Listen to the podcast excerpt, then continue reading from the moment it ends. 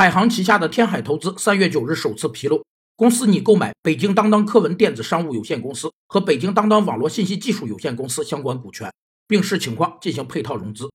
创办于一九九九年的当当网以网络卖书起家，并盛极一时。亚马逊曾试图用两亿美元收购当当。商家利用电子商务进行交易时，所能覆盖的空间范围被称为虚拟商圈。虚拟商圈依附于互联网技术。具有范围广、渗透性强和扩张快速的特点。有三种类型的虚拟商圈：一是企业自办网站形成的商圈，通常是传统企业开展电子商务活动而形成的；二是中介服务网站形成的商圈，例如当当网的 C to C 交易平台为买卖双方提供服务；三是由网商联盟形成的商圈，是网商们为提高点击率，自发在其网店间相互交换链接而形成的。